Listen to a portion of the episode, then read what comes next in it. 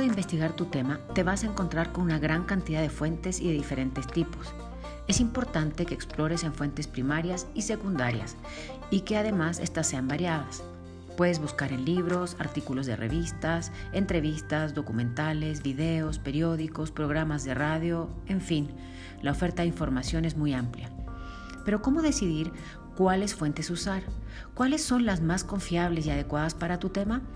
Hay diferentes métodos que te pueden ayudar a tomar esta decisión.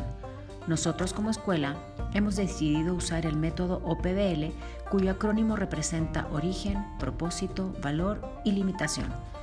En la siguiente presentación encontrarás la explicación de cada uno de estos cuatro componentes y una serie de consideraciones a tomar en cuenta antes de decidir usar la información de la fuente en tu trabajo. Suerte.